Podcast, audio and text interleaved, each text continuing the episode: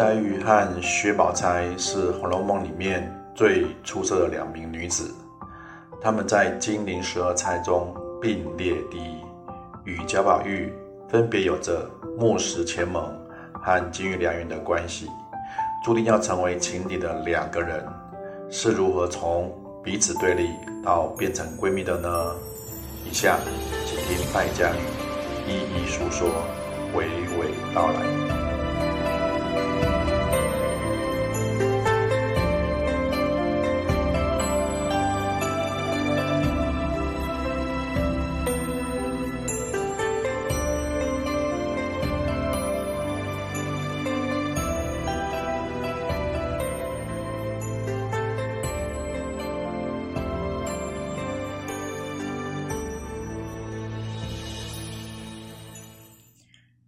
大家好，我是败家女，欢迎收听我的节目《红楼梦》第五回，由幻境指迷十二钗，引仙劳曲演《红楼梦》，是全书内容的总瓜。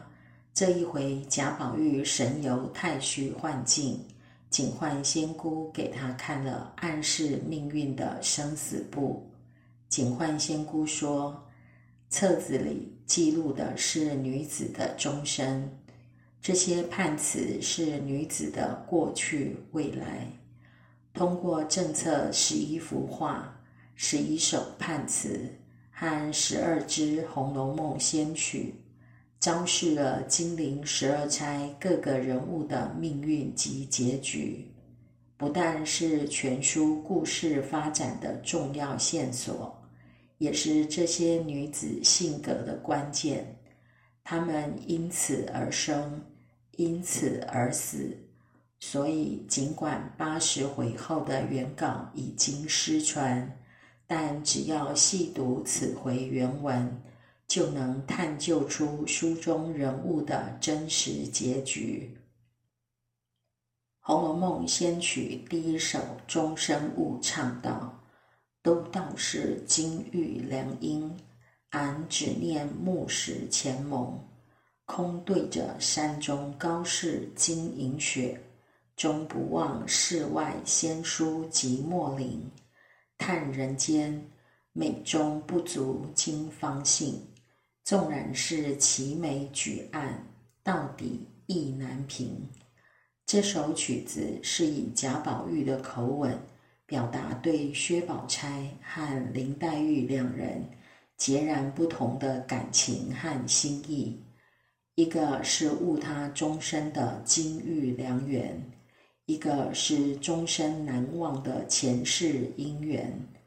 贾宝玉婚后面对清冷高洁的薛宝钗，始终忘不了死去的林黛玉。所以感叹人世间为何都是美中不足的事。纵使夫妻一直维持着相敬如宾的和谐，内心到底还是意难平。第五十八回，杏子印，贾凤气虚黄。梨香院的小戏子们用自己的故事。预演了待死拆嫁的未来。清明节，宝玉看见偶官满面泪痕，蹲在杏花树下烧纸钱。回去时，随口问了方官，方官说：“药官是小旦，偶官是小生，两人做惯了戏中的夫妻，走不出戏剧里的角色。”现实中渐渐产生了假凤虚凰的同性恋情，仿佛电影《霸王别姬》里的程蝶衣。药官去世的时候，偶官哭得死去活来，每到节日都会为他烧纸钱。不过，偶官对后来补上的蕊官，也产生了同样的感情。别人问他为何有了新人忘旧人，偶官说：“不是忘了，比如男子丧了妻，或有必当续弦者，也必要续弦为事。便只是不把死的丢过不提，便是情深意重了。若一味因死的不恤，孤守一事，妨碍了大节，也不是理。死者反而不安了。偶官的话触动了宝玉的内心，他让方官转告偶官说：“爱一个人，心诚意结最重要。以后只需备一个炉，随时焚香祝祷，内心澄净怀念即可。”这是宝玉的爱情观。完美解释了贾宝玉为何会在林黛玉死后续娶薛宝钗的原因。偶官、要官、蕊官分别代表了未来的宝玉、黛玉和宝钗。金陵十二钗每人都有专属的一个判词、一幅画、一首仙曲。但唯独林黛玉和薛宝钗合用了一首仙曲，也共用了一个判词和一幅画。原文说：“只见头一页上画着两株枯木，木上悬着一围玉带，又有一堆雪，雪下一股金簪，还有一首诗：可叹停机德。”堪怜永续才，玉带林中挂，金簪雪里埋。前两句是凝结他们一生命运的关键。可叹停机德说的是薛宝钗，堪怜永续才说的是林黛玉。后两句除了暗藏林黛玉和薛宝钗的名字外，也预示了两人的结局。玉带挂在林子里，倒过来念就是林黛玉；金簪埋在雪里，雪就是薛，金簪即为宝钗。很多人因此认为黛玉的结局似乎应该是上吊自杀，而宝钗应该是死在雪地里才对。不过高二版的后四十回，林黛玉最终是病死的。薛宝钗则是嫁给贾宝玉后，因宝玉出家而终身守活寡。那么，究竟哪一种说法才是原作者的本意呢？首先来看可叹停机德。停机德是岳阳子的老婆劝岳阳子求学上进的故事，前八十回。薛宝钗常常因为劝贾宝玉读书考功名，而和贾宝玉闹得不愉快。贾宝玉还曾因此骂过薛宝钗是国贼路鬼。鬼有本的结局是，贾宝玉在林黛玉死后，心甘情愿续娶薛宝钗，但是两人在。读书考功名这一点上三观不合，爆发了激烈的冲突。最后贾宝玉离家出走，做了和尚。这种结局的合理之处，就在于停机德确实贯穿了薛宝钗的一生，成为他一生悲欢离合的关键。甚至可以说，他如果没有这个执念。他的一生不会那么悲剧，不会有后来的金簪雪里埋的下场。可叹停机德，是对薛宝钗悲剧人生的叹息。再看林黛玉的堪怜永续才，永续之才是一个出自东晋才女谢道韫的成语。他的叔父谢安在一个下雪日问雪像什么，谢道韫的兄弟说了一句：“撒盐空中差可拟”，意思是跟盐撒在空中差不多。谢道韫听了就说：“未若柳絮因风起。”满天的飞雪像因风而起的柳絮。从此，永续之才就被形容女子有诗才。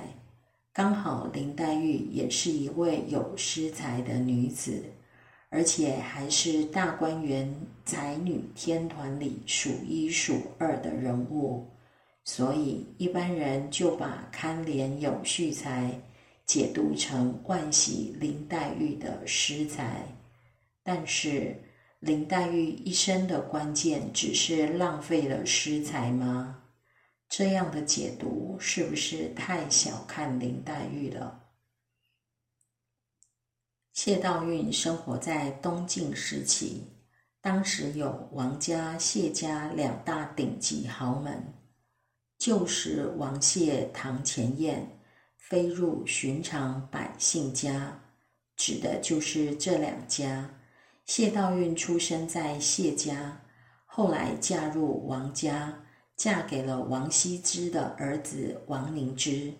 她嫁给王凝之几十年后，东晋朝局陷入了动荡，有人不断的反抗朝廷。一个叫孙恩的人趁乱起兵造反，打到了会稽附近。当时王凝之在会稽当太守。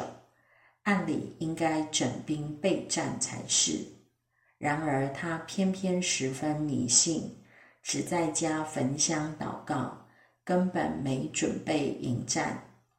守军被孙恩打得落花流水，溃不成军。王凝之和儿子们都被杀了。孙恩带兵攻入会稽城，家中的谢道韫听说贼兵进了城。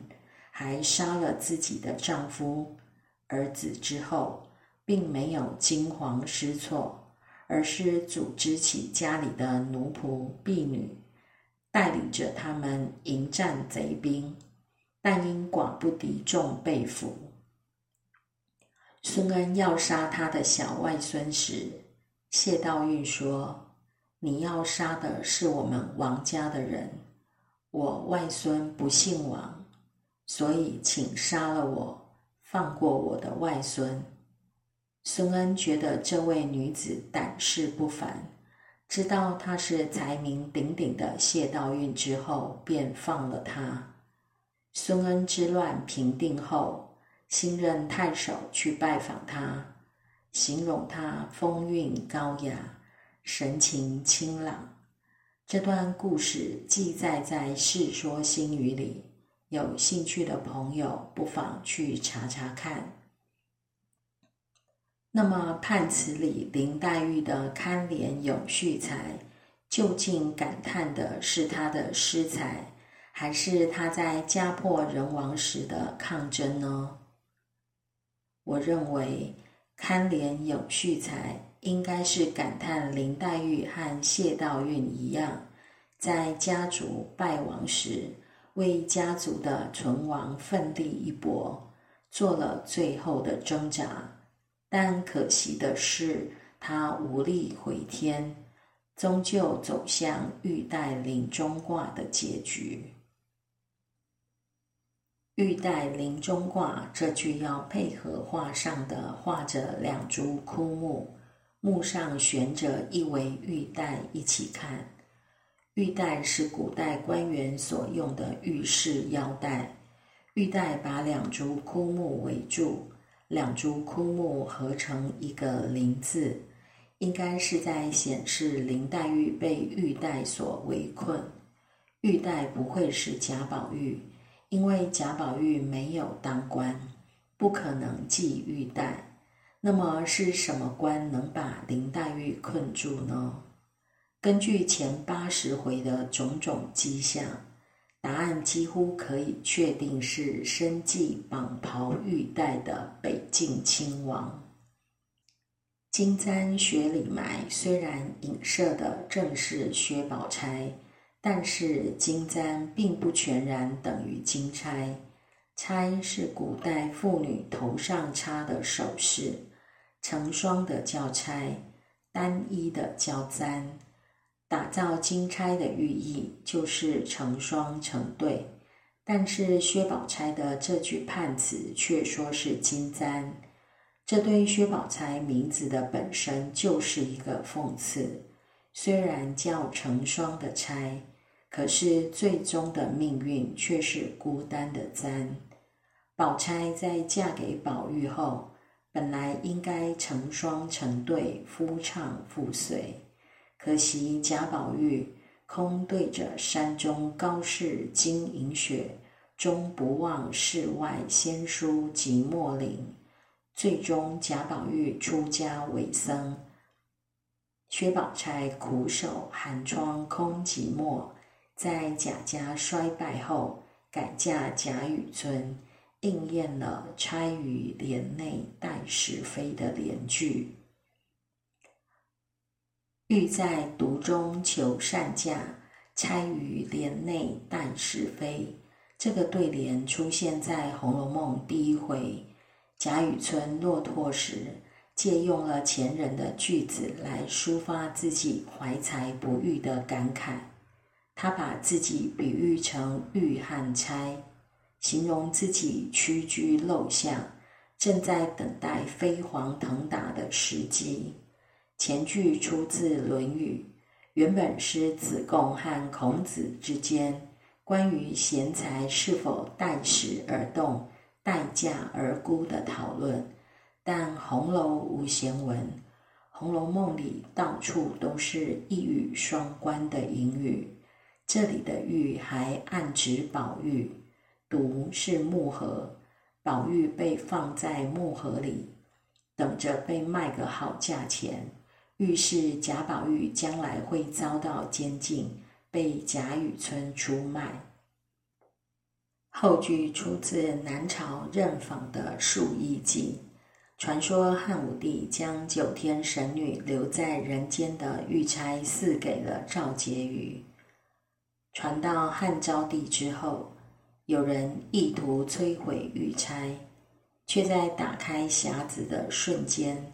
看到一只白燕飞天，此后玉燕钗便有一飞冲天、飞黄腾达的寓意。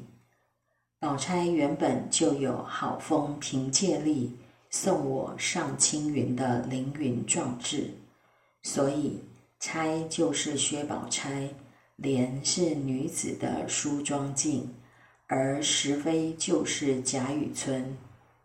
贾雨村姓贾，名化，表字石飞，雨村是他的别号。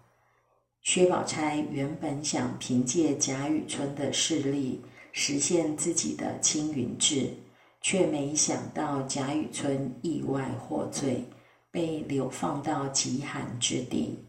薛宝钗在天寒地冻、漫天大雪中凄惨死去，应验了。金簪雪里埋的衬语。我们读《红楼梦》时，往往带着自己的观点。有人喜欢宝钗的豁然大度，讨厌黛玉的敏感多心；有人喜欢黛玉的柔弱动人，讨厌宝钗的虚假伪善。从文本上来看。宝钗有着很强的世俗生存技巧，她心思缜密，审时度势，明白适可而止，顺势而为；而黛玉则纤细清秀，才华洋溢，心思单纯，浪漫多情。第四十二回，脂砚斋在批注上提出了钗黛合一的概念。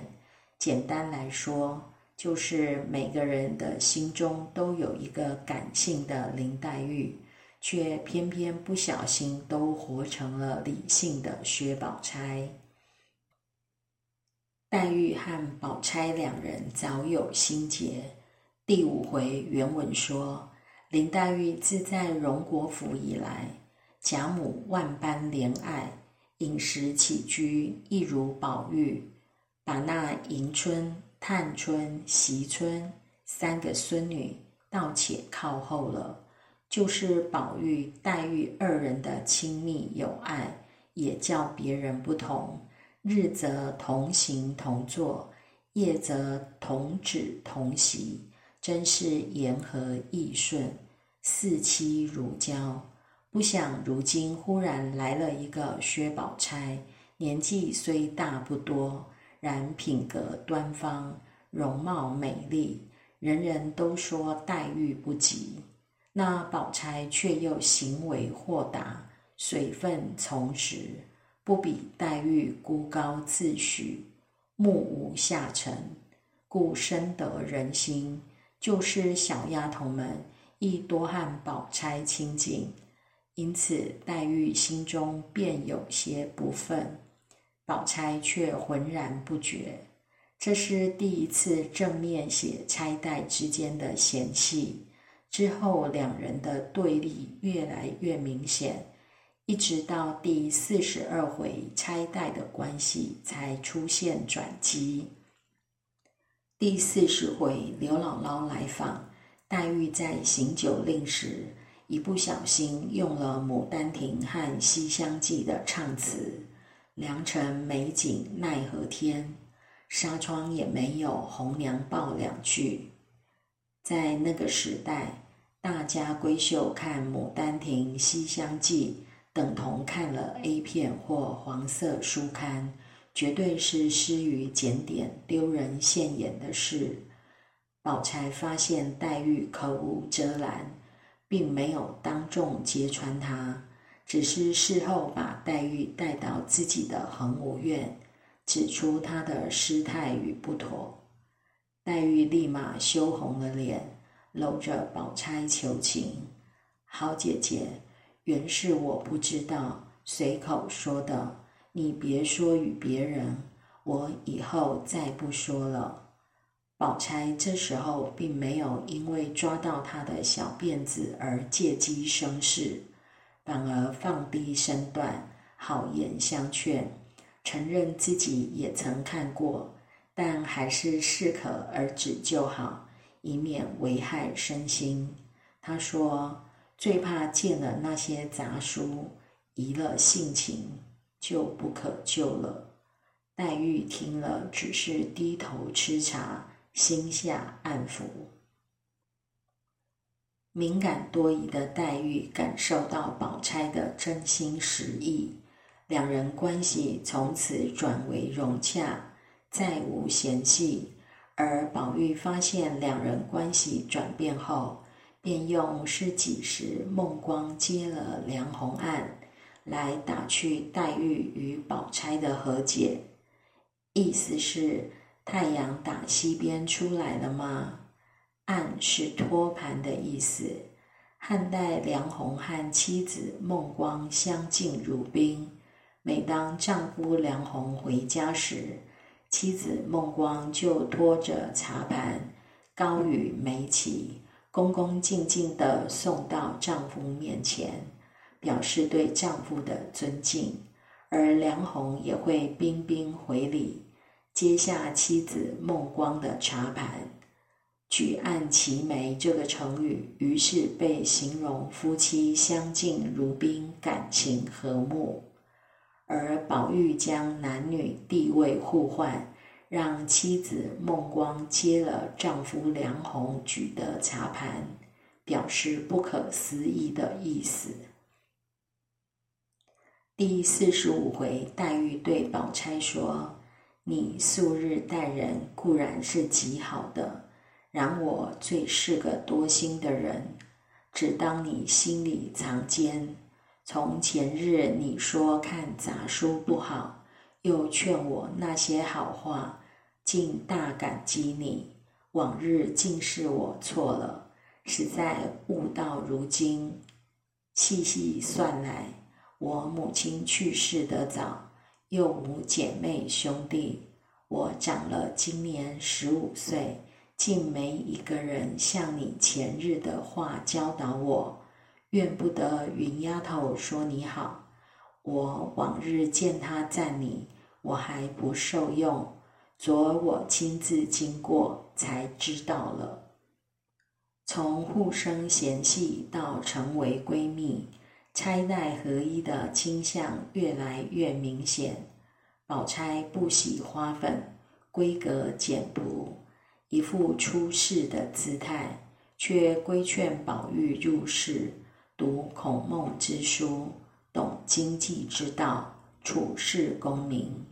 黛玉夸赞宝玉上学要蟾宫折桂，一副入世的姿态，却纵容宝玉出世，调脂弄粉，悠游度日，随性随情。于平伯先生说：“钗黛如双峰并秀，双水分流，有分有合。”第五回，贾宝玉神游太虚幻境，警幻仙姑本欲前往荣国府接绛珠仙草，结果巧遇宁荣二公之灵，二老为嫡孙贾宝玉请托警幻仙姑，先以情欲声色等事景其吃完，然后入于正路。可见警幻仙姑本来是打算引林黛玉梦入太虚幻境的，却因宁荣二公之托而改为贾宝玉。宝玉在太虚幻境里闻到的群芳水之香，喝到的千红一枯茶与万宴同杯酒，原本都是要来招待林黛玉的。群芳水是仙界各种珍木异草的精油合制而成。警幻仙姑说：“此香乃系诸名山圣境内出生异会之精，和各种宝林诸树之油所制。